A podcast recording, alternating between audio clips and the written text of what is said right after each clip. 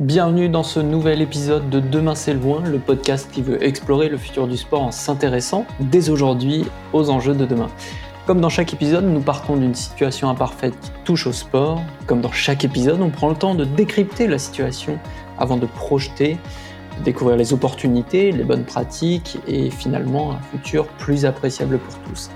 Comme dans chaque épisode, je reçois des experts qui n'ont pas peur de se mouiller et pour chaque épisode, vous, auditeurs, vous avez la possibilité de faire des remarques, d'apporter des nuances et de vous approprier le sujet dès la fin de l'écoute.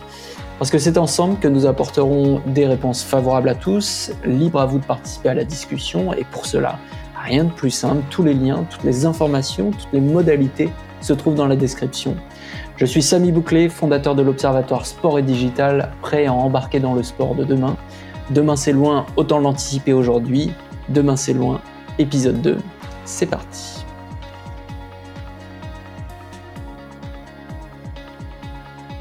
Bonjour à vous deux, Arnaud et Aude. Merci d'être présents et, d'accepter l'invitation pour ce nouvel épisode consacré à la diffusion et au futur de la diffusion du sport. Euh, avant de commencer, je vais vous présenter euh, tous les deux honneur à toi, euh, Aude, Aude Baron. Donc tu as une formation, une double formation, à la fois de maîtrise de langue en anglais et en allemand, et un centre de formation de journaliste. Tu me dis si, si je me trompe. et tu as commencé ta vie professionnelle sur le poste.fr et puis ensuite, en ah, je l'ai commencé avant. Je l'ai commencé avant, avant, avant. J'ai commencé à la radio. à la radio, ok. J'ai commencé même en presse écrite. J'ai commencé en presse écrite à l'Éperon, euh, en magazine spécialisé dans les sports équestres, et ensuite j'ai commencé à la radio à Europe 1. Ok, très bien. Depuis, tu es euh, formatrice à Sciences Po sur euh, sur le digital, mais surtout, et c'est ça qui va nous intéresser aujourd'hui. Tu es directrice des contenus chez Eurosport depuis 2015. Euh, tu t'occupes entre autres de la stratégie éditoriale d'Eurosport France, de la production à la diffusion de contenu. Est-ce que j'ai tout bon?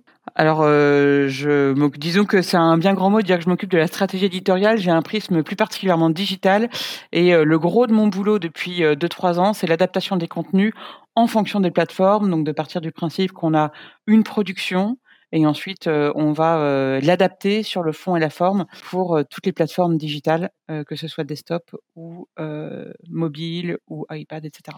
Ben, parfait, on aura l'occasion de creuser le sujet avec toi et à nos côtés Arnaud Simon. Salut Arnaud. Bonjour. Tu as commencé ta, vie d'étudiant à l'EM Lyon, toi et l'ESCP, où tu t'es formé spécifiquement aux médias. et puis, tu as notamment dans tes expériences, alors j'ai j'ai pas tout fait, hein, mais, euh, mais s'il y en a quelques-unes dont je parle pas, n'hésite pas. tu, veux, tu veux dire que je suis le plus vieux, c'est ça? J'oserais pas, j'oserais pas, mais je tu crois le, quand Tu es le plus sage, le plus sage et le plus expérimenté. C'est pas pareil. Écoute, merci, merci Aude. Tu as été directeur des chaînes d'Eurosport, président d'Eurosport France, et depuis fin 2018, tu as fondé, euh, tu es président de In and Out Stories qui a vocation d'accompagner les détenteurs de droits à repenser la diffusion de leur contenu en se focalisant sur les attentes du consommateur. Absolument. Avec parfois le challenger le produit lui dans son format et ses règles. Je pense qu'on aura peut-être l'occasion d'en parler tous ensemble. Je crois, je crois. Euh, vous vous connaissez pour être euh, totalement transparent, puisque, euh, comme on l'a vu, vous avez tous les deux des expériences à, Eurosport. Donc, c'est un plaisir d'échanger avec vous et, et, de vous faire vous retrouver pour cet épisode de podcast. avant de commencer, est-ce que vous avez un sport de prédilection euh, écoute, euh, moi j'ai fait euh, quasi 20 ans d'équitation en compétition, mais euh, j'avoue que je suis arrivée à Eurosport totalement par hasard, par le, le, flair et l'intuition d'une recruteuse. Donc voilà, j'ai un parcours un peu atypique et c'est pas vraiment, je pourrais pas dire qu'il y a un lien entre ma passion pour la compétition et mon arrivée à Eurosport. C'est plutôt mon, mon, amour du contenu et, et, de l'esprit de cette boîte qui, qui m'a mené là. Ok. Et toi, Arnaud? Écoute, oui, moi, moi quand j'ai démarré, en fait, je voulais, je voulais travailler à la télé. Hein, j'avais ce, moi, je venais de, du sud-ouest de la France, des Landes, où je vis maintenant. Et donc, j'avais ce, ce syndrome de, de, monter à Paris, du provincial qui monte à Paris. Je voulais bosser dans la télé, soit dans la télé et la musique. On y reviendra peut-être plus tard, qui est une autre de mes passions, soit dans la télé et le sport. Et donc, euh, voilà, j'ai, j'ai eu la chance de pouvoir faire ce parcours dans la, dans la télé euh, et le sport. Et mon sport de, de jeunesse, on va dire, c'était le tennis. Je faisais beaucoup de compétitions, pas au niveau d'Aude en, en équitation. Et puis après, j'ai tennis et rugby, évidemment, vu euh, vu mes origines du sud-ouest de la France, et évidemment le foot comme colonne vertébrale toujours. Et maintenant, puisque vous, tu as eu la gentillesse de noter que j'étais un peu plus âgé que vous deux, mon nouveau challenge c'est d'arriver à, un niveau correct en surf. Ah. Il y a du travail, il y a du travail, mais c'est mon c'est mon challenge des des prochaines années. Voilà. Super. Bon, tu as, la chance d'avoir l'Atlantique à côté de toi. C'est plus simple. J'ai plus d'excuses maintenant. J'ai plus d'excuses. en étant basé à Grenoble, c'est un peu plus compliqué pour moi de m'améliorer en surf. bon, très bien. Euh, je vous propose qu'on passe à la, à la première partie sur euh, l'état des lieux de la diffusion. Euh, partie 1 donc pour euh, l'état des lieux de la diffusion du sport français. Historiquement, on parle de, de, linéaire diffusé sur des médias traditionnels. Pour les plus jeunes auditeurs, ceux qui ont euh, euh qui sont nés autour des années 2000 et après, euh, qu'est-ce que c'était finalement le sport et, les droits télé euh, au, au, milieu des années 80, 90, 2000 À quoi ça ressemblait finalement quand on voulait regarder du sport ou, ou écouter du sport? Non, mais en fait, euh, euh, il y a eu une première ère de, de, de, diffusion du sport qui était dans les années 60-70. Euh, C'est le sport qui arrivait en direct sur les chaînes gratuites, euh, souvent les chaînes nationales, et, et, ça a été vraiment une, une mini révolution. Est arrivé après, comme tu l'as dit, moi ce que j'appelle l'âge d'or du câble, hein, qui a démarré dans les années 80 jusqu'à il y a quelques années. Donc l'âge d'or du câble, c'est les Canal Plus en France, c'est les Sky en Angleterre, c'est les Canal Digital en Scandinavie, euh, qui ont largement contribué euh, à, à l'explosion du sport, son explosion médiatique, euh, son traitement éditorial aussi. Euh, on voit arriver les, les, les, feuilletons, on voit arriver 15-20 euh, caméras sur des euh, sur matchs de football, on voit arriver les consultants, les talk-shows. C'était aussi une époque bénie pour les détenteurs de droits puisque à chaque appel d'offres, il y avait un nouvel entrant qui mettait encore plus d'argent sur la table. Donc au départ, on a eu effectivement les chaînes du câble qu'on connaît, mais il y a eu aussi les telcos qui s'y sont mis. Souvenez-vous, bah, Altis par exemple en France ou même Orange avant. Et dans cette tâche d'or, même le fan était content puisqu'il avait la possibilité de suivre son sport comme il ne l'avait jamais suivi auparavant. Et j'ai envie de dire aussi qu'il y avait une profondeur de banc assez large. Il y avait certes les droits premium, mais aussi ce qu'on peut appeler, euh, ce qu'on appelle dans notre jargon le, le tiers-tout, c'est-à-dire le deuxième niveau, euh, des sports moins indispensables, mais qui devenaient compléter une grille et qui ont bénéficié aussi, qui ont bénéficié aussi de cette formidable appel d'air. Tout ça est, a, volé en éclats il y a 4-5 ans.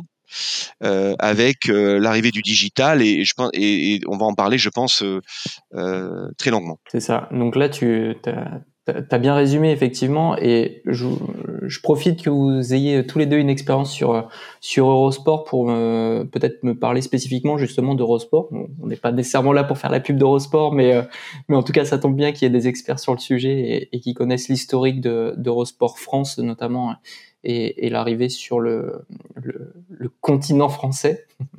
Comment ça s'est passé et, on en était où à l'époque de, cette arrivée? Comment vous avez structuré tout ça puisque vous aviez tous les deux des, expertises sur le sujet et des expériences surtout? Eurosport France avait, je pense continue à avoir, même si de mon point de vue aujourd'hui Eurosport France, mais on aura peut-être un débat là-dessus, est un petit peu plus en souffrance, euh, avait un positionnement ce qu'on peut appeler semi-premium, c'est-à-dire qu'il s'agissait pas d'aller marcher sur les plates-bandes de Canal ou de Bein, qui était vraiment, euh, c'était Hollywood. Voilà, Canal euh, Bein, c'est Hollywood, c'est beaucoup de moyens, les droits premium, euh, des, aussi un abonnement relativement élevé.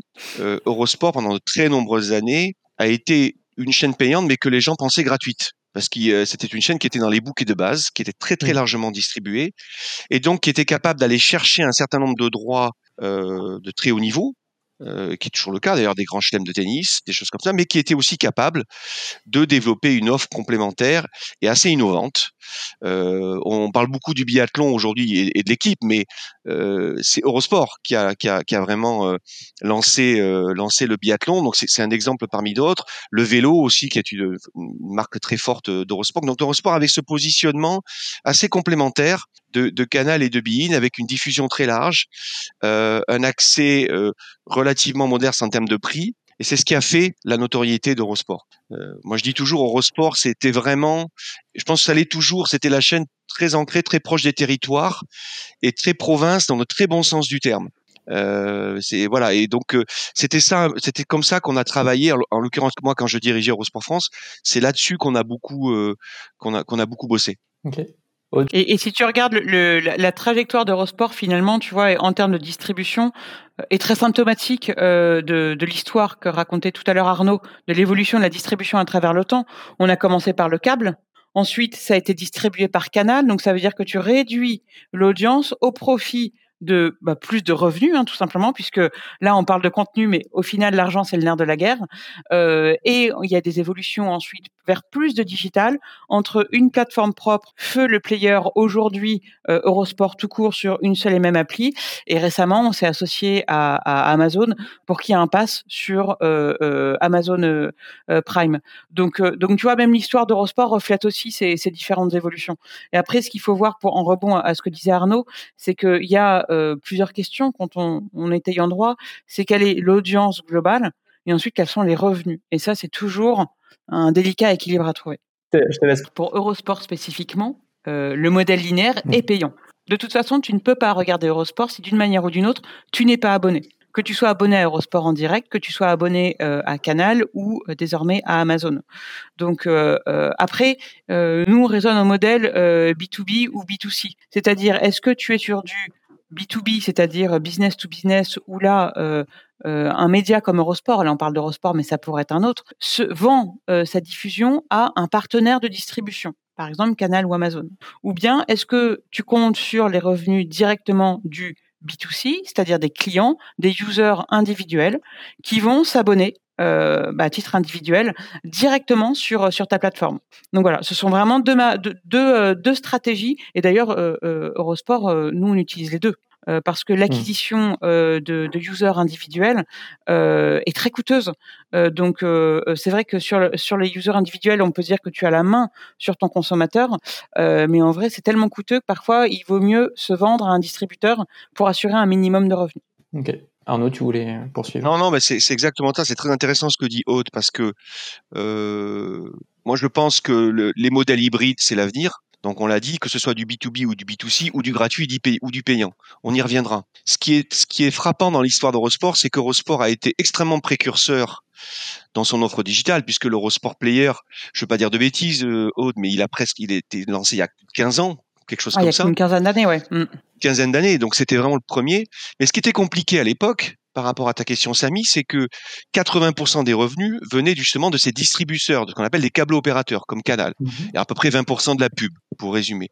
Or, à ce moment-là, le distributeur de tes chaînes considérait que quand tu allais directement vendre du contenu à, à, ton abonné, tu étais en concurrence avec eux. Donc ça a été très compliqué pendant des années, parce que chaque fois que tu voulais mettre un contenu exclusif qui était sur la chaîne sur la plateforme, eh bien, tu avais euh, Canal ou autre qui disait attendez, non, moi je suis pas d'accord, je vous paye, je vous rémunère votre chaîne, donc je veux pas que vous alliez quelque part me concurrencer sur votre propre offre en, direct ou to consumer. Et ça, ça cette friction a duré pendant pas mal d'années. Ce qui fait que même en étant précurseur, tu étais tout le temps sur euh, un équilibre très fragile préserver tes abonnés câbles tout en essayant de développer ton offre en D2C parce que tu savais que cette offre directe au consommateur, elle allait quand même être, être porteuse de, de, de valeur très rapidement. Aujourd'hui, je pense que euh, même si tout ça, ça crée quand même des difficultés, c'est pas simple, hein, parce qu'il y a eu des creux évidemment dans les revenus. Toute transformation, elle, elle, elle, elle provoque des secousses euh, économiques. Mais aujourd'hui, on est vraiment de plein pied dans ce modèle hybride. Euh, c'est-à-dire que je suis distribué, j'ai mon offre digitale, mon offre digitale en fait est intégrée dans une offre digitale plus puissante que la mienne. Donc on retrouve cette idée d'une chaîne qui était embarquée dans un dans un dans un bouquet de chaînes. Et pour le détenteur de droit, c'est la même chose. C'est-à-dire que le détenteur de droit, il est dans une situation où il faut qu'il continue à avoir des relations les meilleures possibles avec des diffuseurs puissants, que ce soit des plateformes ou des câbles opérateurs.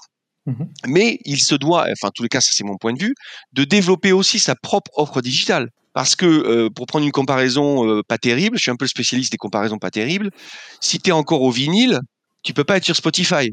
Ben, c'est la même chose. Si tu, si tu as une ligue ou des fédérations n'a pas une offre digitale assez, assez développée, elle prend le risque de ne pas se retrouver agrégeable et donc de perdre aussi des opportunités de revenus et d'aller chercher les fans. Tout cet écosystème apprend au fur et à mesure, avec l'arrivée de nouveaux acteurs aussi bien plus puissants parfois économiquement, à, à, agir ensemble et à se développer ensemble pour que ce soit un, un raisonnement un peu gagnant-gagnant pour tous et aussi pour, euh, pour finalement le, le spectateur ou le téléspectateur. Exactement. Aujourd'hui, enfin, je pense que tu me contrediras pas. Il était impensable il y a encore quelques années que Canal euh, agrège du Netflix ou du. Euh, il y avait une notion d'exclusivité et d'écosystème fermé très fort. Aujourd'hui, tu es à la fois autant un éditeur qu'un qu'une marketplace en fait. Mmh. Et, et c'est exactement ce que développe aussi euh, Eurosport, Discovery, Amazon. C'est de ça dont on parle. Mmh. Et c'est intéressant aussi pour le, le mmh. consommateur. Et là, tu vois, on parle, quand tu dis euh, s'associer à des, à des gros, euh, mais euh, là, on parle de Canal qui, pour moi, est un gros dans l'univers classique. mais les gros, aujourd'hui, c'est les streamers, en fait. C'est eux l'avenir. Et c'est vrai que par rapport au, grand public, ils sont pas encore, on va dire, dans le scope de la tradition, mais, mais c'est croissant. Et côté diffuseur, c'est là aussi qu'on regarde, en fait. Si tu veux toujours pareil, euh, tu vois, je reprends le mot hybride qu'utilisait Arnaud tout à l'heure, euh, regarder et se positionner par rapport à ce qui apporte un, un minimum garanti, Canal, Amazon apporte des minimums garantis et où est la puissance de croissance, où est l'avenir, où est-ce qu'on va pouvoir toucher un nouveau public et un public qui aujourd'hui ne paye pas forcément, mmh. mais qui pourra payer demain. Et les plateformes aujourd'hui s'appellent Twitch et TikTok. Est-ce que tu peux nous, nous, nous présenter ce qu'est le storytelling et comment il s'adapte à la diffusion du sport? Bah, le storytelling, c'est tout simplement euh, l'art de raconter des histoires, hein, story, histoire, telling, euh, raconter. Euh, et en fait, ce qui va être important dans l'univers du sport et plus particulièrement des droits, puisque c'est notre sujet, ça va être de raconter des histoires, notamment sur une année. par exemple, quand tu es dans une acquisition de droits, ce qui va être important, si on prend l'exemple du vélo ou des droits de l'ATP ou de la WTA, c'est que tu peux raconter une histoire sur toute une année, sur que ce soit euh, de, alors de préférence de janvier à décembre. Il n'y a pas beaucoup de sports qui font euh, non-stop, mais en l'occurrence le tennis et le vélo, tu es quasi non-stop sur euh, toute une année. ce qui fait qu'à la fois d'un point de vue des abonnements, mais aussi du, du, business, tu as des marques qui peuvent s'associer à toi, non pas sur un momentum d'une année, mais vraiment euh, tu racontes une histoire bah, euh, tout au long de l'année et tu t'associes à des incarnations. Et dans ce cadre-là, euh, au-delà en fait de l'histoire du sport même, il va être important qu'il y ait des personnages qui émergent. Et par exemple, à l'époque de du trio magnifique de Federer, Nadal et Djokovic, les gens s'abonnaient pas seulement au tennis, il s'abonnait à ces trois personnages de la même manière que Serena Williams pendant des années a porté le tennis féminin euh, et, euh, et, ça, ça a généré beaucoup d'abonnements et ça on le voyait et depuis euh, le départ de Federer a vraiment été lui pour le coup euh, euh, le, héros hein, du, du, tennis et, ça a généré beaucoup, on voyait à la fois des abonnements, mais aussi de, de l'audience. Hein. et c'est vrai qu'avec le départ de Nadal, il va y avoir un vrai challenge sur le storytelling du tennis masculin. Et depuis le départ de Serena Williams, alors heureusement, Iga Swiatek voilà, parvient à, émerger, mais euh, il faut reconnaître quand même qu'il y a, y a moins de personnages et il y a moins de, de relief actuellement. Donc après, c'est des vagues, hein. ça va, ça vient, c'est normal. Euh, quand euh, Federer était parti, on s'était dit ça va être la catastrophe, et puis il y a des personnages qui sont en train d'émerger. le storytelling, il est forcément incarné par des individus, par des athlètes euh, et encore plus au caractère fort ou pas nécessairement? Euh, Écoute, le, storytelling, euh, il faut une incarnation, ça c'est sûr. Moi, je, euh, pour moi, pour un bon storytelling, euh, il faut absolument quatre piliers essentiels. ça va être d'abord une incarnation, qui peut être un ou une athlète, ça peut être une équipe, mais en tout cas, il faut être capable de, de, de l'identifier parce que justement, après, il y a un phénomène d'identification où toi, tu vas avoir envie euh, de devenir cette personne, ou bien euh, tu rêves de, de, de, d'être cette personne. Une fois que tu as l'identification, tu vas avoir l'émotion. Donc ça veut dire que ça va générer quelque chose chez toi. Euh, de, euh, soit alors, dans le sport en général, euh, ça va être de la joie, euh, mais ça peut être aussi de la tristesse par moment. Euh, et puis le dernier pilier, ça va être l'inspiration.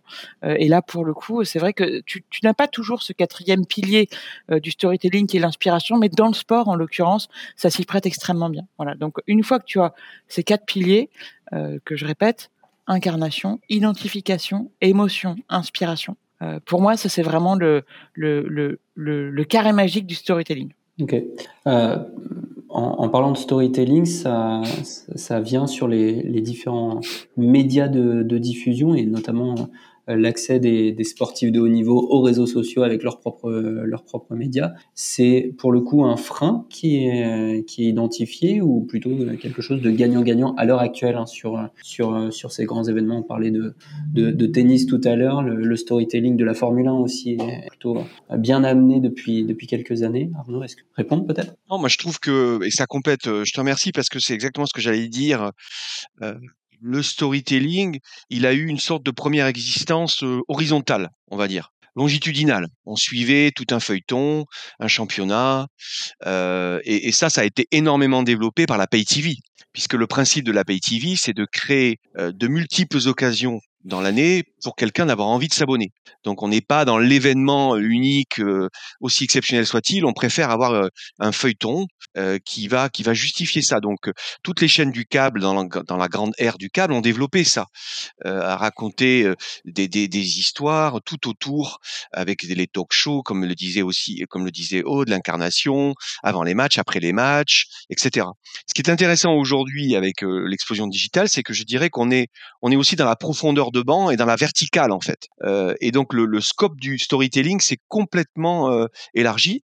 Euh, donc tu l'as dit Samy avec ce qu'on voit sur les réseaux sociaux, donc les insides, les coulisses qui sont générées par les athlètes eux-mêmes, par les fans, les docs. Il y a toujours eu des docs sur le sport, mais on voit bien qu'aujourd'hui c'est une composante quasiment clé s'il est réussi d'une success story. Euh, donc il y a le fameux Drive to Survive, mais il y a eu Drive to Survive en Formule 1, mais il y a plein d'autres exemples. Ce qui fait qu'en fait, il y a, il y a une palette aujourd'hui de storytelling qui nécessite d'être à la fois trop, très costaud sur l'histoire qu'on raconte tout au long d'une année, mais aussi dans la capacité d'être assez profond, j'ai envie de dire, et, et notamment la, la, la Gen Z, moi ça m'a ça m'a ça m'a enfin, étonné, pas plus que ça, mais j'ai vu une étude qui est sortie il y a pas très longtemps, où toutes ces dimensions-là euh, sont presque, sont aussi importantes que le direct en fait. Euh, et on peut suivre un sport par les histoires, sans parfois même regarder l'événement.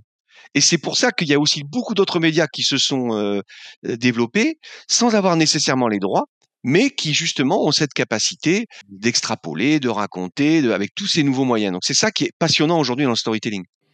Et, et, pour rebondir, Samy, sur ce que euh, sur ce que tu disais, pour compléter ce que dit Arnaud, quand tu parles des, des, des réseaux sociaux, des athlètes ou des fédés, euh, pour moi, c'est à la fois un challenge, mais c'est aussi absolument essentiel.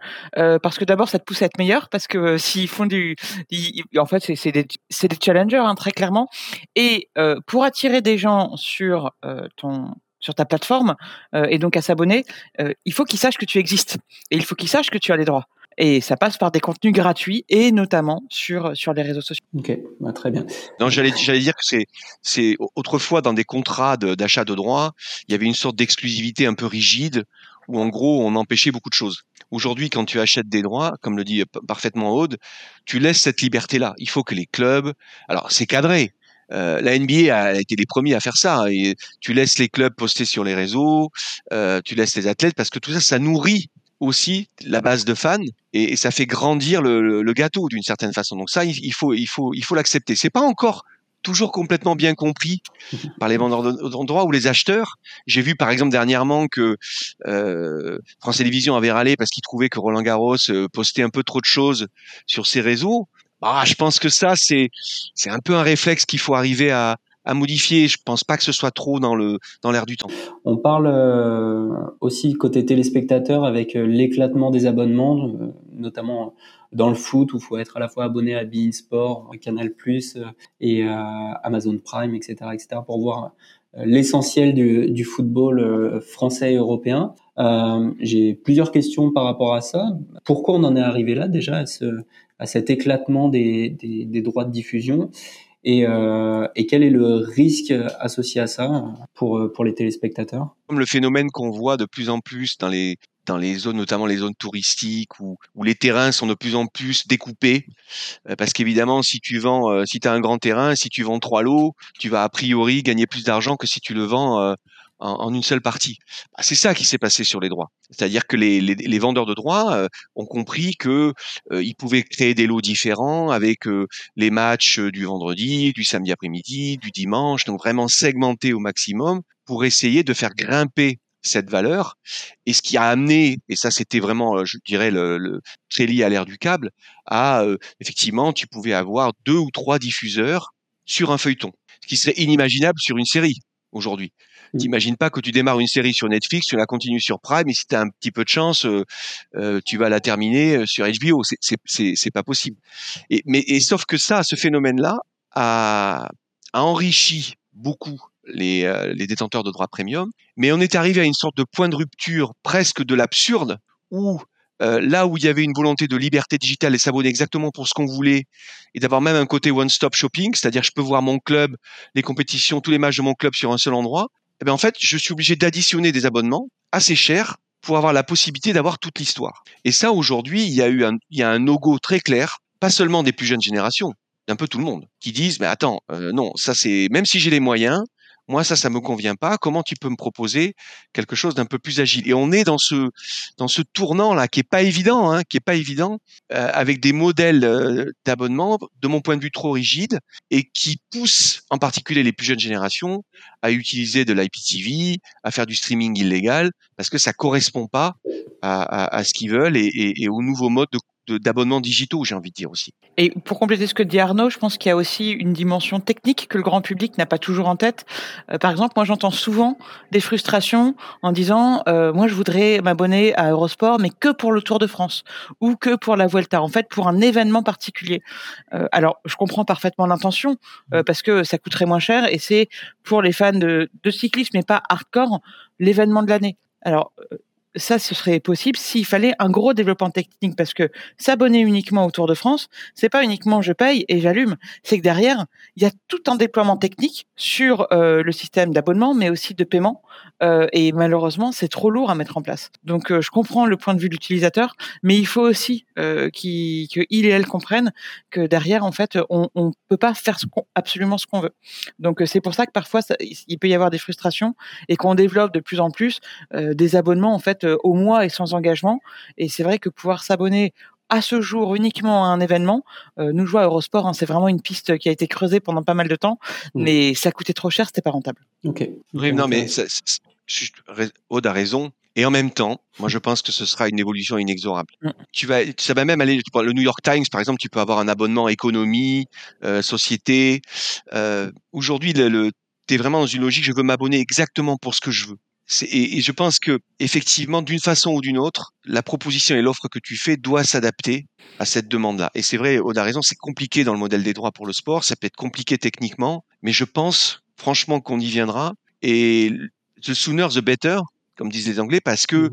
si tu le fais pas assez vite, eh ben, de toute façon, tu, tu, tu as un risque de perdre des habitudes de, de, de, de consommation, d'achat, d'abonnement, et c'est pas évident de les retrouver après. Donc il y a quand même une certaine course contre la montre de mon point de vue là. Okay. La course aux communautés plus que la course au, à, à l'ensemble des contenus. Bah, oui. c'est, est-ce que c'est et puis c'est l'ensemble des contenus. Après, tu vois, tu peux avoir deux positions là-dessus. C'est de te dire euh, si tu développes une possibilité d'abonnement à l'événement.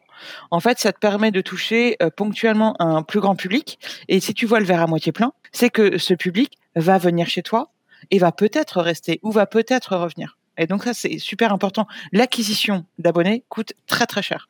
Euh, et à contrario, tu peux te dire, euh, si tu es un peu plus frileux, euh, moi je veux pas permettre aux gens de s'abonner pour un seul événement, parce que ce que je veux, c'est qu'ils s'abonnent sur une année. Tu vois, donc c'est euh, entre euh, j'ai un verre qui va être surrempli euh, sur un mois donné versus avoir une moyenne un peu plus faible, mais est-ce qu'à l'année, fin, au final, ça va être plus rentable. Mmh. Voilà, c'est deux stratégies et les deux se, les deux se défendent. Très bien. Un dernier mot sur cette première partie sur l'impact de, de MediaPro. Est-ce que, est-ce que ça a changé quelque chose dans l'écosystème de, de la diffusion, de l'achat et de la vente de droits? Peut-être pas côté diffuseur euh, pour le coup, mais, euh, mais dans le ressenti par rapport aux différents partenaires Est-ce qu'ils ont compris que finalement, euh, bah, d'acheter trop cher, c'était pas forcément une garantie et que la relation elle devait plus être sur du gagnant-gagnant? Ah, le sujet média. Il y a une chose qui est clairement intégrée aujourd'hui par toutes les ligues et les fédés, c'est la sécurisation sur les garanties bancaires. Ça, euh, ça c'est sûr. Aujourd'hui, euh, tu as vraiment des systèmes beaucoup plus euh, rigoureux de garantie bancaire, de vérification, de solvabilité, etc., etc. Sur le reste, bon, c'est, on sait, hein, MediaPro a été, été sur un modèle qui, de mon avis, était, était, était perdu dès le départ, puisqu'il raisonnait sur un modèle très câble, justement. Mmh. il me faut 3 millions d'abonnés à 20 euros par mois, des trucs de, de, CM2, quoi, de règle de 3, un peu à la papa, sur un modèle qui n'existe plus. Et donc, ils se sont, ils, se sont plantés et ils, se sont juste plantés plus tôt que prévu pour d'autres raisons. Mais je pense qu'ils n'y seraient pas arrivés. Est-ce que tout le monde a retiré les leçons de tout ça? Je pense quand même. Mais tu sais, c'est parfois difficile de résister euh, à certaines sirènes. Donc, euh, euh, je serais quand même un, un, peu prudent par rapport à ça. Peut-être aussi la deuxième leçon qui a été comprise, c'est que quand tu vends tes droits à un partenaire, il faut quand même que tu te préoccupes de savoir si le modèle qu'il propose a du sens et a une pertinence économique. Tu ne peux pas faire fi de ça et dire j'ai vendu mes droits, hop, très bien. Bon, son truc, on ne sait pas trop si ça va tenir, mais il trouvera toujours euh, un fonds d'investissement qui remettra au pot. Ça, par contre, on a vu qu'avec MediaPro, c'était un jeu extrêmement dangereux. Et ça revient à la, discussion qu'on vient juste d'avoir sur l'agilité d'un partenaire, qu'est-ce qu'il fait dans les, dans les modèles d'abonnement, euh, comment il va chercher la nouvelle génération? Je pense que quand tu es un vendeur de droits, tu dois te préoccuper euh, de la façon dont ton produit va être proposé offert et, vendu aussi aux, fans. Ok. Eh ben, on va conclure cette, euh, cette première partie sur ces, sur ces mots. Euh, ce que je vous propose, c'est de passer à la deuxième partie et de s'intéresser au futur de la diffusion, comment on peut le rendre euh, meilleur ou en tout cas l'améliorer pour une partie ou l'ensemble des parties prenantes. Et deuxième partie de cet épisode de podcast sur la diffusion du sport et son futur en France. Euh, merci encore Aude et Arnaud d'être avec nous. La première question que je voulais euh, vous poser par rapport à, tout ce qu'on s'est dit en première partie, euh, c'était sur bah, notamment l'arrivée de Twitch et, l'importance de Twitch euh, qui, qui, grandit ou qui semble grandir, euh, notamment dans le sport français. Il y avait l'exemple euh, notamment de diffusion d'un match d'Europa League de mémoire sur la chaîne de Domingo qui avait été coproduit par RMC, enfin en tout cas en partenariat avec RMC, le diffuseur officiel. Euh, est-ce que ce type de diffusion, selon vous, ça représente euh, l'avenir? C'est un moyen parmi tant d'autres? Ou euh, c'est juste une tentative pour essayer de, de, toucher un, nouveau public? Comment vous le, vous le ressentez de votre point de vue? Aude, peut-être? Ouais, je peux commencer. Écoute, d'abord, c'est un très joli coup pour RMC. ça, il n'y a, y a, pas de, a pas de sujet là-dessus. je suis partagée parce que, en fait, euh, on le disait en à la fin de la première partie, euh, euh, on parlait des coûts de diffusion de droits, et en fait, ces droits s'achètent, et donc fatalement, à un moment, c'est du business. Donc, il faut à un moment de récupérer de l'argent derrière. Alors évidemment, dans un monde idéal, tout est gratuit, mais je pense qu'aucun de nous trois ici ne travaille gratuitement. moi non, en tout cas, même si j'adore mon boulot. et donc, c'est très bête, hein, mais si tu ne payes pas le produit, tu deviens le produit. Donc, soit le public accepte de payer, soit il va y avoir une invasion de pub euh, qui va, je pense, vraiment gâcher l'expérience utilisateur. Donc d'un côté comme de l'autre, euh, comme il faut rentabiliser, euh, la diffusion gratuite sur Twitch, moi j'ai du mal à y croire.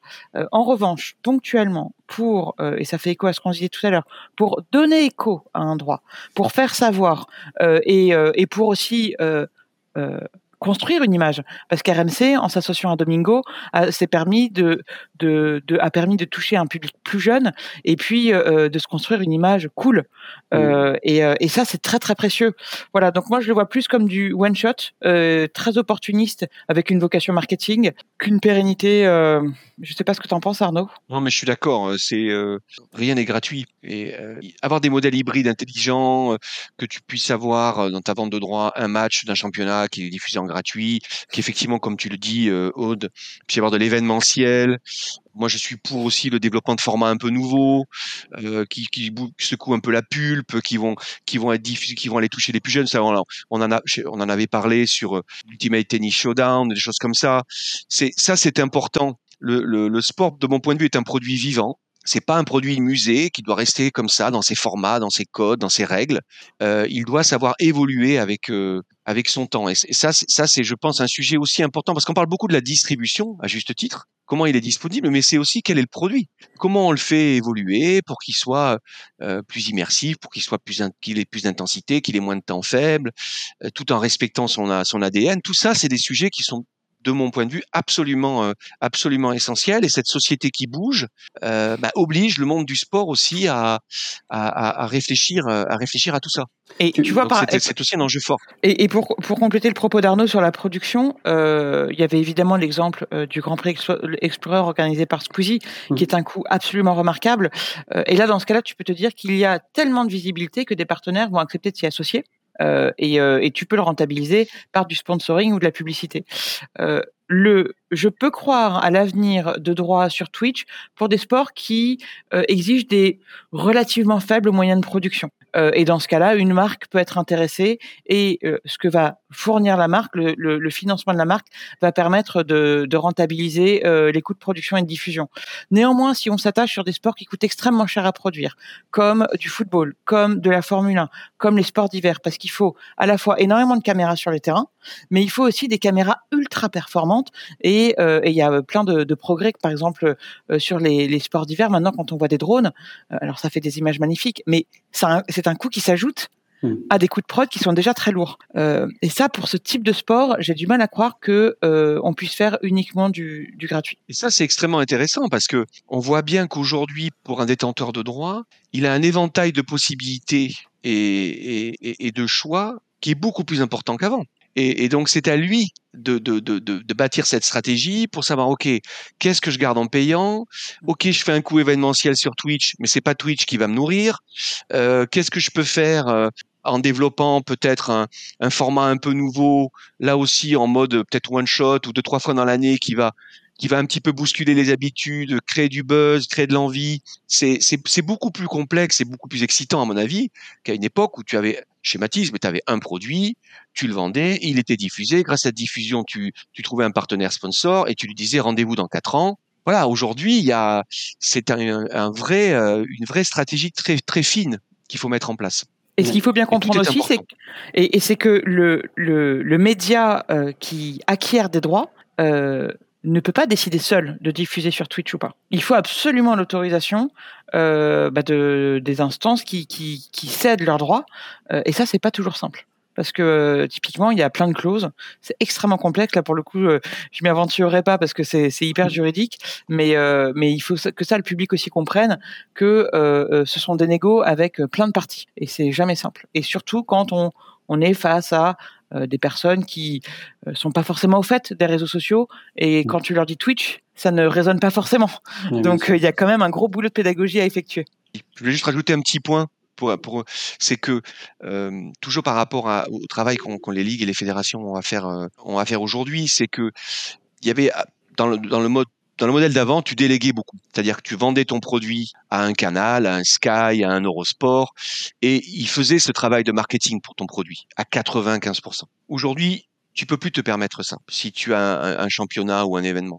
Évidemment, tu dois travailler en partenariat avec ton diffuseur, mais euh, Aude l'a dit, enfin c'est pas qu'elle a dit, mais même si tu travailles le feuilleton, évidemment, euh, si je pense à Roland Garros, tu as tu es le diffuseur de Roland Garros, euh, tu as acheté les droits, tu vas mettre le paquet trois semaines avant. Mais tu peux pas raconter l'histoire de Roland Garros tout au long de l'année, parce que tu as d'autres événements à faire monter en puissance. Donc ce travail-là, il n'y a guère que euh, le, ce qu'on appelle le, détenteur de l'IP, de la propriété du, du, du, tournoi ou de l'événement ou du championnat, qui, qui, doit le faire, qui doit mmh. travailler tout au long de l'année son produit, sa marque, par toutes les actions et activations possibles dont on a dont on a parlé. Ça aussi, c'est un changement, euh, c'est un changement profond. C'est-à-dire que tu peux plus te mettre à la place du passager quand tu es détenteur de droit.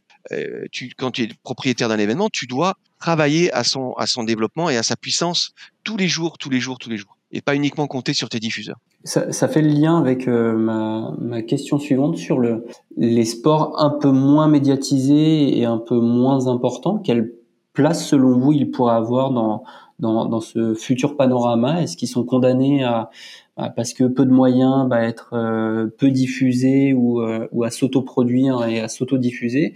Est-ce que vous voyez d'autres d'autres chemins, d'autres clés pour eux pour essayer d'exister dans cet éventail de, de, sollicitations et, de d'événements sportifs. Qu'est-ce qu'on appelle sport peu médiatisé? Non, il faut le il faut le définir parce que tu vois par exemple euh, il y a des il y a des sports niches mais euh, qui existent mais auprès de, de micro communautés mmh. donc et, tu as des, médias, par exemple Eurosport euh, est un média qui euh, qui se nourrit euh, de sports qui sont moins médiatisés. Nous n'avons pas vocation, pour la France en tout cas, à avoir les droits du foot parce que c'est pas c'est pas le on n'est pas sur une échelle. Le business model pour nous n'est pas le bon je pense que pour ces sports-là, en fait, il y a une difficulté, c'est que et c'est le modèle classique. Est-ce que tu mets le à voler poule ou l'inverse? Mmh. C'est-à-dire qu'il n'y a pas de médiatisation, il euh, n'y a pas de sponsor. S'il n'y a pas de sponsor, euh, les équipes peuvent moins bien s'entraîner. Si elles peuvent moins bien s'entraîner, le niveau est moins bon et tu as moins envie euh, de, de, financer. Il y a un élément intéressant. Si on regarde aujourd'hui, on a une star qui est en train d'émerger en natation avec Léon Marchand. Mmh. La natation, tout le monde s'en foutait en tout cas en termes de diffusion. Enfin, tout le monde, c'est pas vrai, mais parce qu'il y a quand même Bean. Mais si tu veux, c'est on, c'est pas le sport, c'est pas du foot. Maintenant que tu as cette incarnation, tout le monde y s'est intéressé. Et donc, si tu veux, tu peux avoir des, des émergences comme ça euh, euh, qui, qui, qui, naissent. Euh, regarde Red Bull en soi. Red Bull ne produit que des petits sports, si on peut dire. Mais mhm. ils arrivent à, par leur par leur moyen de prod à en faire quelque chose d'absolument fabuleux. Donc, je pense que c'est et à, on en revient toujours à la même chose, à raconter des histoires. Euh, donc la fin juin, on va avoir à Paris euh, un événement. Euh, je n'ai rien à voir avec Red Bull, hein, mais parce que c'est vraiment des, des, des, génies du storytelling et ils sont excellents en production. Mais le, le, le Red Bull Cliff Diving, donc c'est du plongeon de, de 25 et 27 mètres à Paris, devant la Tour Eiffel. Le plongeon en soi, c'est pas forcément facile à médiatiser, mais d'avoir un plongeoir devant la Tour Eiffel, Là, tu en fais un événement qui devient absolument incroyable, surtout à un an des Jeux Olympiques. Donc, c'est c'est pas seulement ce sport, c'est comment tu le racontes. Ok. Et du coup, c'est plutôt un acteur privé qui, euh, qui va prendre la main pour le coup sur, euh, sur ce type de sport, des, des sports, en l'occurrence pour Red Bull, des sports extrêmes. Euh, Est-ce que des sports peut-être moins, moins extrêmes ont, tout aussi leur place En fait, Aude a raison de, de qu'on essaye de définir un peu, parce que c'est très, c'est très difficile. On va dire que tu as des sports de niche qui peuvent avoir beaucoup de potentiel parce que ils véhiculent quelque chose, un art de vivre, un côté hype. Euh, donc il y a beaucoup de sports de, de glisse qui sont comme ça. Le surf sera jamais mainstream, mais ça, il y aura toujours une petite part de rêve. Ou, le skate, où il y a toute une histoire autour de ça. C'est la liberté, c'est la jeunesse, c'est voilà. Donc ça, il y a des sports qui ont ces, ces atouts là, qui auront jamais peut-être la puissance, mais qui ont ces atouts. Tu as des sports qui ont euh, ses atouts et la puissance. Bon, le, football, le, basket, euh, voilà, c'est comme ça. Et tu as des sports qui, euh, il y a une relative injustice. Je fais parallèle avec la musique. Souvent, si tu un groupe de jazz, tu as peu de chances de remplir la défense arena. Et pourtant, tu fais une musique de grande qualité. donc, il faut accepter ça aussi, qu'il y ait différents niveaux de stade et d'arena et de médias pour un certain nombre de, de sports. Il y a des sports aussi, il y a une part d'injustice qui sont plus compliqué, moins télégénique. Euh, le moderne pentathlon, c'est pas évident, quoi. C'est alors on l'explique sur les Jeux Olympiques. Après, oh, il y a les sports qui font des efforts, qui, je pense au biathlon, qui a fait un énorme, qui a développé le sprint, des formats courts. On en revient toujours à ça. Mmh. dire que ton sport, tu dois quand même le faire évoluer, non pas pour le dénaturer, mais pour s'adapter euh, à, la société à laquelle on est, des modes de consommation un, petit peu plus rapides. J'y reviens un, petit peu plus, euh, un petit peu plus intense. Euh, moi, je veux, je veux pas faire de, comment dire euh, Moi, je considère que le sport est une matière vivante et qu'il y a peut-être des sports aujourd'hui qui euh, qui finiront par disparaître parce que il ne suscite pas, en tous les cas en termes de médiatisation, ils ne suscitent pas suffisamment d'intérêt, euh, ils sont pas suffisamment attractifs, ils correspondent plus trop à l'air du temps. C'est délicat de dire ça, mais il faut peut-être, il faut peut-être l'accepter. Enfin, comment dire l'accepter C'est peut-être factuel. surtout si tu bouges pas, de toute façon, ça c'est sûr que ça va être, ça va être compliqué. Après, tu as des, as des modèles qui permettent le storytelling, permet de pas forcément euh, mettre beaucoup, tu mets pas forcément beaucoup d'argent dans du direct, mais tu vas, tu, as une possibilité de raconter des histoires autour de ton sport. Ça, c'est, c'est intéressant. Tu as des, des initiatives comme Sport en France, euh, qui permet donc une chaîne émanation du CNOSF qui permet, c'est même sa, je dirais même sa, sa raison d'être, sa vocation de diffuser des, des disciplines qui, euh, qui aujourd'hui, soit n'ont plus de visibilité sur des grands médias, soit n'en ont, n'en ont jamais eu. Bon, voilà. Mais, mais ce que je, ce que je veux dire par là, désolé, je suis un petit peu long, mais c'est un sujet difficile faut pas considérer ça comme un dû. Voilà. Il faut pas qu'une fédération ligue dise je je comprends pas, façon un peu son soupe à l'oignon et crouton dans Astérix, je retiens ma respiration, je suis pas content. Pourquoi j'ai pas la même visibilité que les autres sports? Ben, parce que tous les sports n'ont pas le même impact et que peut-être il y a un travail à faire aussi sur ton sport qui est peut-être un peu difficile pour le rendre euh, un peu plus accessible. Mais il peut y avoir une injustice par rapport à ça. C'est compris par euh, par ces les, dirigeants ou les ou, les faiseurs de, ces sports-là? Est-ce que c'est c'est un sujet qui qui revient sur la table ou ou la prise de conscience, elle est peut-être générationnelle aussi, peut-être qu'il euh, y a l'envie de, de rester euh, en phase avec les traditions et en, en phase avec ce qui existait euh, jusqu'à présent. Oui, il y a, y, a, y, a, y a, tout ça, je vais pas être trop long parce que là j'ai déjà parlé tout. Mais on, on pourrait parler du sport féminin du football féminin, le, le, le, psychodrame sur la Coupe du Monde féminine, les ventes de droits. L'idée, euh, aujourd'hui, il y a aussi une responsabilité de, de ceux qui, qui développent ces, ces, ces, ces, championnats pour, pour les faire monter en puissance. Je pense notamment, euh, l'Angleterre a fait un boulot considérable sur la Ligue anglaise féminine. Il y a du boulot qui est fait aussi par l'UEFA, par la FIFA. Est-ce que ça va suffisamment loin? Est-ce que ça va suffisamment vite? Donc il y a aussi une responsabilité, ce que je veux dire, de celui qui qui euh, qui, développe son son sport avec surtout pour le coup dans le foot, on peut pas dire que c'est pas c'est un manque de moyens. Mmh. C'est pas uniquement la faute des méchants médias qui diffusent pas suffisamment de sport féminin, ce serait trop simple. Pour euh, tu vois, ça se passe aussi euh, dans les stades. Euh, toute personne qui a déjà vécu un événement sportif aux États-Unis a vécu une véritable expérience et ils ont un talent pour rendre le sport divertissant qui est fou parce qu'on te donne des goodies, parce que tu as des professionnels qui sont euh, au micro pour mettre de l'ambiance et ça forcément quand tu diffuses, ça participe à créer un événement puisque mmh. toi chez toi, ce que tu veux c'est avoir l'impression d'être dans le stade. Donc et ça ce sont c'est Comment Aujourd'hui en France, non mais il n'y a pas un nouveau stade qui est construit en France où tu n'as pas des énormes galères pour, pour, te, pour te garer. Et avec des transports en commun qui sont pas au niveau. Non mais c'est tout con de dire ça. On est un peu hors sujet là. Mais si tu arrives un peu en retard au stade, t'es pas content, t'es énervé, ça a été compliqué, euh, t'as été tassé dans les transports en commun. Et je parle pas même parfois même des, des choses plus plus dangereuses qui, qui peuvent arriver. T'arrives là, c'est c'est t'es pas t'es pas dans un mood comme le dit Maud de pardon de, de de profiter complètement de l'événement. Ça compte ça aussi. Et puis il faut, il faut aussi euh, tenir compte euh, des, des athlètes parce que eux aussi, il faut leur accord. Euh, alors, ils vont pas le donner évidemment individuellement, mais euh, ils ont des, des représentants. Si on donne un exemple, par exemple, euh, pour prendre un relativement petit sport, qui est l'équitation, en termes, en tout cas de médiatisation. Attention, hein, parce que l'équitation, il me semble que c'est le sport qui a le plus de licenciés, mais il faut bien distinguer la pratique et, euh, et la médiatisation. il y avait quelque chose de qui avait été fait de très intéressant pour rendre euh, le sport euh, plus populaire.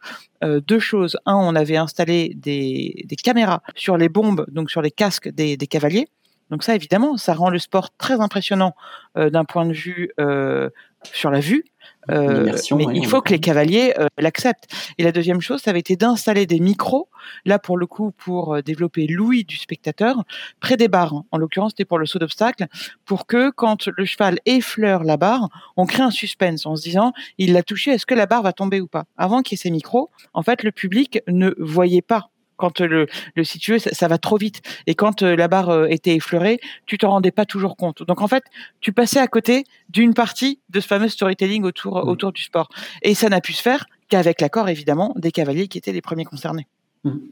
Et c'est pas sans conséquence parce qu'évidemment la caméra sur la bombe ça peut te déséquilibrer et le bruit ça peut perturber ton cheval. Euh, sur, je voulais juste revenir pour par rapport au, aux différentes euh, générations justement de téléspectateurs. Euh, on parlait peut-être dans un futur de réadapter le, le, sport ou en tout cas de l'adapter aux attentes des nouvelles générations. Est-ce que ça veut forcément dire que euh, euh bah, les plus anciennes générations euh, euh, seront mis de côté, quitte à, quitte à limiter les traditions, quitte à partir sur, sur de l'innovation, sur de la modernité. On, on, on, les met de côté ou on essaye encore de les englober, même si, bon, à terme, ce seront, ce seront plus forcément des, des clients? Aujourd'hui, euh, si je peux me permettre, le risque, c'est plutôt de mettre les plus jeunes générations de côté. Parce que euh, l'expérience sport, l'expérience euh, stade, comme le disait Aude, l'expérience d'abonnement, l'expérience format, l'expérience règle, tout ça, de mon point de vue, va trop lentement, beaucoup trop lentement. Et, et, et, et on est en train de perdre du, du jeune fan. En tous les cas, on ne le convertit plus aussi automatiquement qu'avant, de génération en génération. C'est plus vrai ça. Le risque, il est plutôt là. Et donc, c'est pour ça que moi, je prône vraiment une évolution, une prise de conscience de ça, une évolution, j'ai envie de dire, intelligente, mais avec un, tempo quand même assez soutenu, de, de l'ensemble de, à 360 de ce que tu proposes avec ton sport, et d'aller capter à la fois le plus jeune, mais sans pour autant euh, perdre, parce que, euh, attention, euh, il y a des évolutions. Tu parles, on parlait du tennis. Enfin, je pense pas qu'un fan de tennis aujourd'hui, qui a 60 ans, qui regarde du tennis, il serait choqué s'il y avait une interview bord terrain après chaque set d'un joueur. Je pense mm. même qu'il serait content. Je pense pas qu'il a été choqué que le coaching soit autorisé.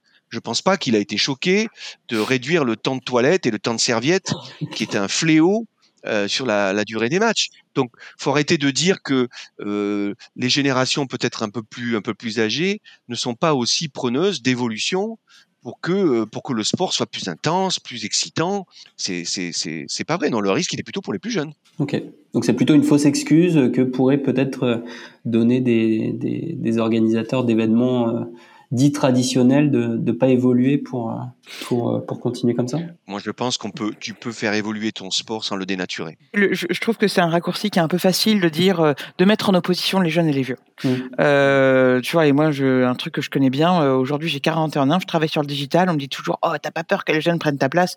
Mais non, parce qu'en fait, on est tous complémentaires. Alors ça peut paraître un peu naïf, mais on a tous besoin les uns des autres. et, et, et, le spectateur est avant tout un, un fan de sport. et ce qui peut changer, c'est plutôt où est-ce que tu regardes Tu vois, est-ce que tu le regardes sur un téléviseur? Est-ce que tu le regardes sur une tablette? Est-ce que tu le regardes sur un desktop? Euh, Ça, oui, ça change. Euh, mais et après, euh, euh, je, suis totalement raccord avec Arnaud sur les, les, évolutions. En revanche, ce qu'il faut bien comprendre, c'est que le changement, c'est compliqué et ça prend du temps, surtout quand on est dans une grosse machine. Euh, donc euh, parfois, le changement est lent, non pas parce qu'il y a un manque de volonté, mais parce qu'en fait, euh, euh c'est tout simplement long à mettre en place. Voilà.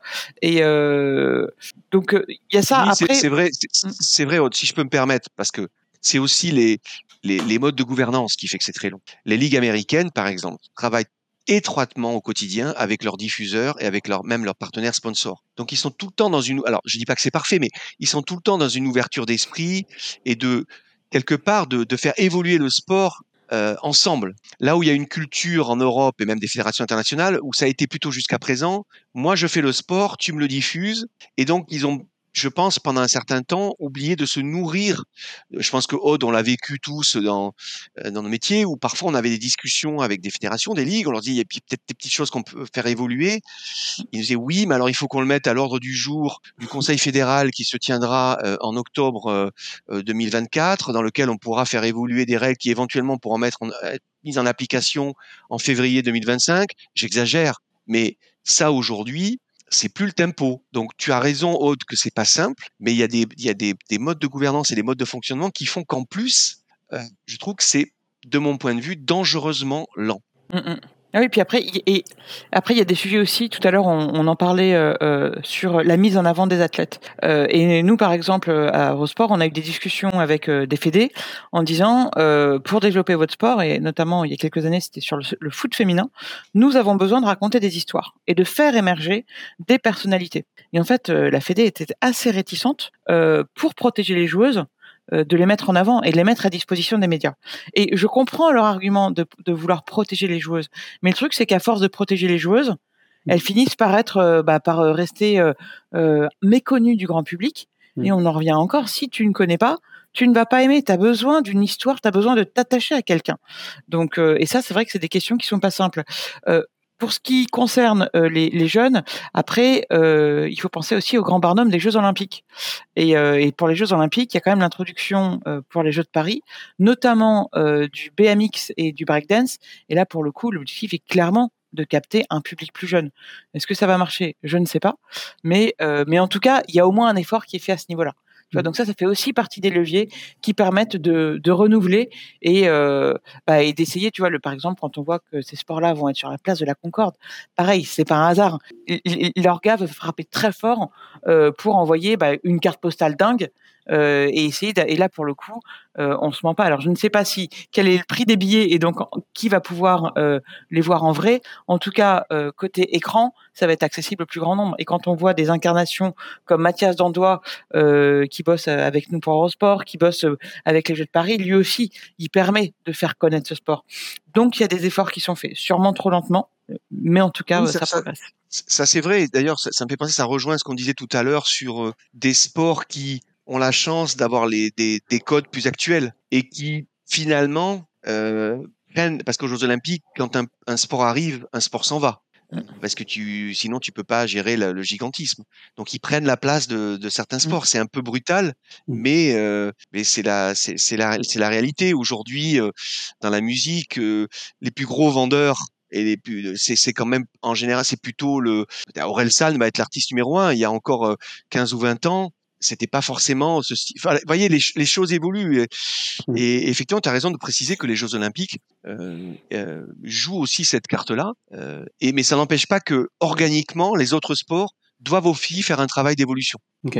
Je voulais conclure sur cette, euh, sur cette deuxième partie par rapport à une actualité euh, très récente du sport français, et notamment, on en a parlé déjà au cours de cet épisode, euh, la diffusion de la Coupe du Monde féminine. Euh, on a vu que c'est un serpent de mer et, et qu'il y avait quelques difficultés pour trouver un diffuseur pour la, Coupe du Monde qui aura lieu très prochainement.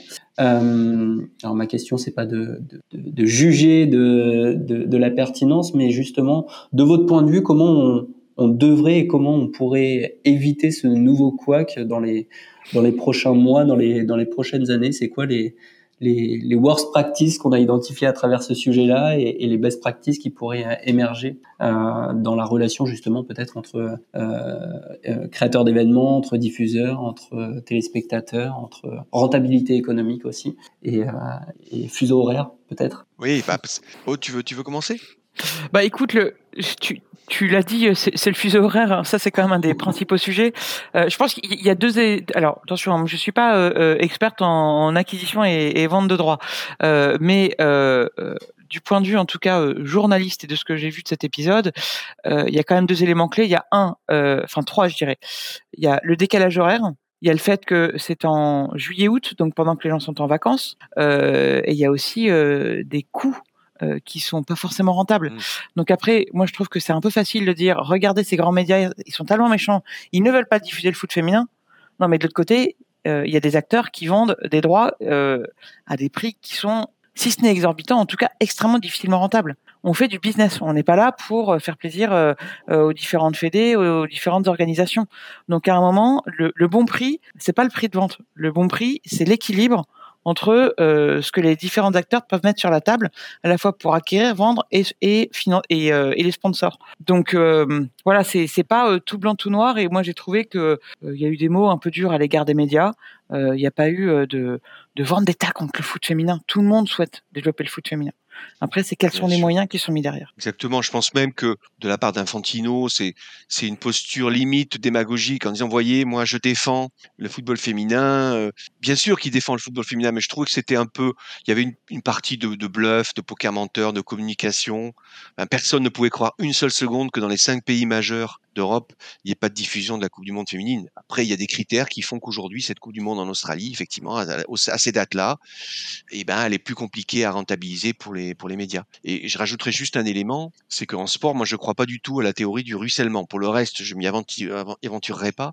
C'est-à-dire cette idée que on a une Coupe du Monde qui marche très bien, euh, oui, puis tout d'un coup, pop, pop, pop, pop, ça va se, ça va rejaillir sur l'ensemble de la discipline tout au long de l'année. Non, il y a un travail très distinct.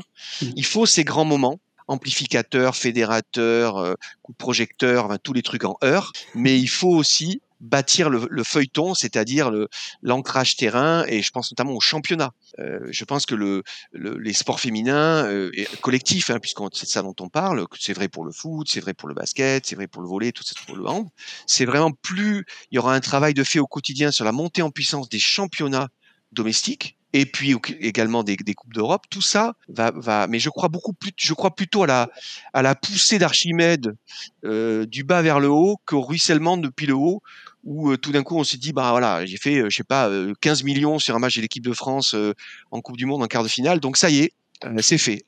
C'est malheureusement plus compliqué que ça. Et donc la FIFA devrait peut-être davantage aider justement au développement des, championnats, euh, l'UEFA aussi. Bref, il y a un accord avec les, les, fédés et les ligues. Donc, dans, une vie rêvée, dans une utopie, euh, il faudrait idéalement, si on se positionne du côté de, la FIFA typiquement ou de l'UEFA ou, du foot, en tout cas qui organise des compétitions, il faudrait euh, un appel d'offres euh, unique pour, pour tout le sport sur une durée déterminée pour que ce soit efficace et, et utile aux diffuseurs ou en tout cas qu'ils puissent avoir de quoi se projeter sur du long terme et en même temps avoir toutes les clés pour pouvoir raconter du storytelling comme il faut auprès de, auprès de ses, de ses téléspectateurs. C'est un peu ça le, le, le schéma directeur. Ben, tu, as apporté une notion hein, qu'on n'avait pas évoquée jusqu'à présent, qui est la durée. Aujourd'hui, aux États-Unis, tu as des, des, deals de partenariat avec des diffuseurs qui peuvent être sur 7, 8, 9, 10 ans. En Europe, pour des raisons juridiques, même si c'est en train de s'assouplir un peu, on va dire c'est 3, 4, 5 ans maximum. Le problème, c'est que avec ce monde qui bouge énormément, Mmh. dans les modes de consommation. Donc quand, quand tu achètes un droit, tu as quand même un investissement à faire. D'abord, tu achètes, tu fais un chèque, tu fais un chèque, et en plus, tu dois réfléchir à comment le mettre, euh, le mettre en valeur, comment euh, euh nourrir les réseaux sociaux, ta, ta, ta partie digitale, tes, tes chaînes linéaires si tu en as. Donc il y a, y a un vrai travail qui est complexe. Et aujourd'hui, si tu as un droit pour trois ans, bah, tu peux pas le faire ce travail-là. C'est pas possible. Tu peux pas commencer à investir pendant un an et demi pour et puis en plus si l'appel d'offres d'après est anticipé, tu te retrouves avec ta dernière année d'exploitation de ton droit où tu sais que tu l'as déjà perdu. Donc cette notion de visibilité, euh, à la fois pour les médias, pour les fans eux-mêmes, qui ont besoin de s'y retrouver aussi, parce que quand ça change tout le temps de maison, c'est pas facile de savoir où tu peux retrouver tes petits. Mmh. Ça me paraît important. Et également, de plus en plus, pour les investisseurs, les fonds d'investissement, qui réclament cette, euh, cette visibilité, de se dire, OK, je sais que les 7-8 prochaines années, là, il va y avoir un nouveau deal NBA qui va être fait, il y a des clubs qui sont rachetés près de 4 milliards, c'est l'évaluation qui est faite, parce que ils savent qu'un deal est en, va, être fait, ils savent qu'il va être fait pour 8, 9, 10 ans, donc c'est de nature à rassurer tout le monde. On, on peut plus être dans cette frénésie de changer de diffuseur, de, je, je crois plus trop à ça. Parce que le monde change, on a besoin d'avoir de temps pour, pour reconstruire un modèle et, et, et, qui s'adapte véritablement au nouveau mode de consommation et qui rassure l'ensemble de l'écosystème économique et, et, des fans. Je crois. Hein? Mmh. Mais après, je ne sais pas si ça va se, se, confirmer, mais une fois que tu acquiers des, des droits, euh, on l'évoquait rapidement tout à l'heure, il y a un impératif de faire savoir que tu as ce droit. Et, et donc de construire l'identité. Si tu veux, par exemple, si on regarde, alors je parle d'un, métier que je connais puisque c'est Eurosport, mais euh, Eurosport, par exemple, tu as les trois sports piliers qui sont tennis, cyclisme, sport d'hiver. C'est relativement facile de s'en souvenir. Ça, ce sont des les gros feuilletons. Dès lors que tu sors de Striptic, c'est beaucoup plus compliqué de faire savoir qu'Eurosport, qui est déjà un média quand même bien installé, mmh. a des droits. Donc, si tu veux, euh, euh, c'est aussi pour ça que c'est hyper important euh, de, de s'engager dans le temps, parce que cette, toute cette communication, tu peux aussi la construire. Et tu vas pouvoir créer des liens avec les fédés, les athlètes, bref, tous les, les acteurs qui constituent le, le, sport et qui peuvent t'aider à faire savoir que tu as ces droits. Donc, euh, et ça, il faut vraiment pas le négliger parce que euh, nous, on le voit, hein, dès lors qu'on acquiert des droits, c'est vraiment la guerre pour faire savoir qu'on les a. Et il suffit pas de faire trois tweets euh, pour ça. Euh, c'est c'est colossal, c'est colossal. Et, et même, enfin, moi je pense, moi ça m'est déjà arrivé. Pourtant, je travaille dans cette industrie-là, de plus trop savoir sur quelle chaîne je pouvais regarder tel événement ou tel match. Tu finis par être perdu. Mmh, mmh. Donc, euh, il faut quand même que cette, cette, lisibilité et cette compréhension de, de du fan ou de l'utilisateur, euh, le end consumer, comme on dit, il faut qu'elle soit, il faut qu'elle soit, il faut qu'elle soit travaillée. Et c'est pour ça que Eurosport, je pense qu'ils ont fait des choses très intelligentes quand ils ont développé ce qu'ils appellent le Home of Cycling, euh, Home of Winter Sports, Home of Tennis. Voilà, voilà. Bah, tu sais que en général, si tu aimes le vélo, tu vas sur Eurosport, tu vas, tu vas, tu vas trouver ce que tu aimes. C'est très important ça mmh, dans ce monde de plus en plus fragmenté et segmenté. Ok, et eh ben ce sera le, le, mot de la fin. Merci à vous. Avant de nous quitter, vous avez la possibilité, vous le savez, de, de faire une recommandation sur euh, bah, un élément, quelque chose que vous aimez, quelque chose que vous aimeriez partager. Alors justement, podcast. J'aime beaucoup un podcast qui s'appelle Le goût de M sur dans le monde, qui prend à la fois des, alors c'est des, c'est plutôt dans le domaine artistique et qui essaye de comprendre. Euh, d'où viennent les, les, les inspirations de, de, créateurs, que ce soit de, de, de musiciens, de, designers, d'où ça vient depuis l'enfance, euh, à la fois en, en, chant et en contre-chant en fait, en, rejet ou en adhésion. C'est, c'est, c'est, ils vont chez eux, donc ils décrivent l'appartement. Enfin, c'est très, c'est, c'est très intime, c'est très intelligent et ça s'appelle le goût de M avec un, un, un M majuscule. Casse le monde. Aude, ta carte blanche ou ta recommandation? Je t'écoute. Ouais, moi, je voulais recommander euh, le podcast qui s'appelle Super Green Me euh, et qui est euh, produit et animé par Lucas Caltitri. Et euh, c'est un podcast qui est euh, très inspirant. Lucas raconte sa transition écologique où bah, il essaye de moins manger de viande, de ne plus prendre la voiture. et c'est, je trouve ça hyper intéressant parce qu'en fait c'est quelqu'un euh, euh, qui mangeait de la viande, qui avait un rythme de vie on va dire classique mmh et, euh, et qui partage bah, ses difficultés, ses surprises que ce soit en bonne ou en moins bonne. Et moi j'ai trouvé que c'était un, un, très bon compagnon pour pour se rassurer et, et, être encouragé et sans se culpabiliser. Donc voilà, super Green sur toutes les plateformes d'écoute pour s'inspirer pour une transition écologique en douceur. Eh ben, on mettra les liens dans la description de cet épisode de podcast pour aller euh, plus loin euh, à la fois dans l'écologie et à la fois dans, dans le monde de, de l'art et de la musique. Merci à vous. Avant de nous quitter, quelques, quelques mots sur euh, comment on vous suit et, euh, et, quelles sont les actualités de, votre, de vos entreprises respectives? Euh, on commence par toi, Aude. Alors, euh, comment me suivre? Je suis sur Twitter, Insta, LinkedIn, TikTok. Okay. je suis encore sur Facebook, mais j'avoue que j'y vais plus beaucoup. et, et puis après, mais cela dit, sur ces plateformes sociales, je suis pas très très active, je reconnais. Je consomme beaucoup, mais, mais je fais peu. Et, et après, les actus, bah écoute, nous avons le Tour de France qui arrive, donc ça, ça va être euh, un joli morceau. Et surtout, on a les JO. Ça, c'est vraiment euh, notre grosse actu. on est diffuseur, donc entre les contenus qui vont nous amener jusqu'au JO et la production des événements même, on, on est bien nourri. Il y a du pain sur la planche. ok, merci en tout cas, Aude. Et toi, Arnaud? Avec In and Out Story. Oui, de mon côté, c'est également euh, Twitter et, et, LinkedIn pour ceux qui veulent euh, suivre un peu ce que je fais et ce que fait ma boîte qui s'appelle euh, In and Out Stories. C'est voilà, essentiellement Twitter, Twitter, LinkedIn. Et pour l'actualité, euh, euh, j'aime ce que j'aime beaucoup, c'est que je travaille sur des sujets très différents. Je travaille à la fois sur du basket en ce moment, mais également sur du euh, sur du triathlon. Euh, je viens de signer une collaboration aussi avec la fédération de hockey sur glace pour la Ligue Magnus, qui voilà, en fait, qui fait partie de ces de ces championnats intéressants, mais qui qui ont besoin de peut-être euh, retrouver un esprit de, de conquête et qui mmh. cherchent des qui cherchent des modèles. Ça c'est la c'est le grand plaisir de de de, de ma structure, c'est qu'on travaille sur ces sur ces enjeux euh, avec des sports très différents et et, et c'est assez passionnant. Merci à vous de d'avoir participé à cet épisode de podcast en deux fois. On expliquera les, les contraintes techniques, mais, euh, mais en tout cas, c'était hyper riche et hyper intéressant de, de parler du, de l'actualité de la diffusion du sport, mais surtout de son futur. Je vous souhaite à tous les deux une excellente fin de journée et au plaisir d'échanger sur ces sujets-là sur LinkedIn ou ailleurs. Merci à vous. Salut. À C'est la fin de cet épisode. Merci pour votre écoute. Si vous souhaitez poursuivre l'échange sur le thème du jour, rendez-vous dans la description. Toutes les ressources s'y trouvent. Si vous avez apprécié cet épisode, partagez-le massivement auprès de vos proches ou parlez-en demain pendant votre pause déj ou tout simplement prenez deux secondes de votre temps pour mettre 5 étoiles c'est pas grand chose et ça peut faire la différence. Dans le prochain épisode, on parlera du futur de l'écologie dans le sport avec des attentes citoyennes de plus en plus importantes et des initiatives qui émergent. Sont-elles suffisantes pour parler dès à présent de sport durable? Élément de réponse lors de cet épisode. Pensez à vous abonner pour être alerté de la diffusion de l'épisode 3. C'était Samy Bouclé, fondateur de l'Observatoire Sport et Digital. On se retrouve dès aujourd'hui sur les réseaux sociaux pour parler du sport de demain, même si demain c'est loin.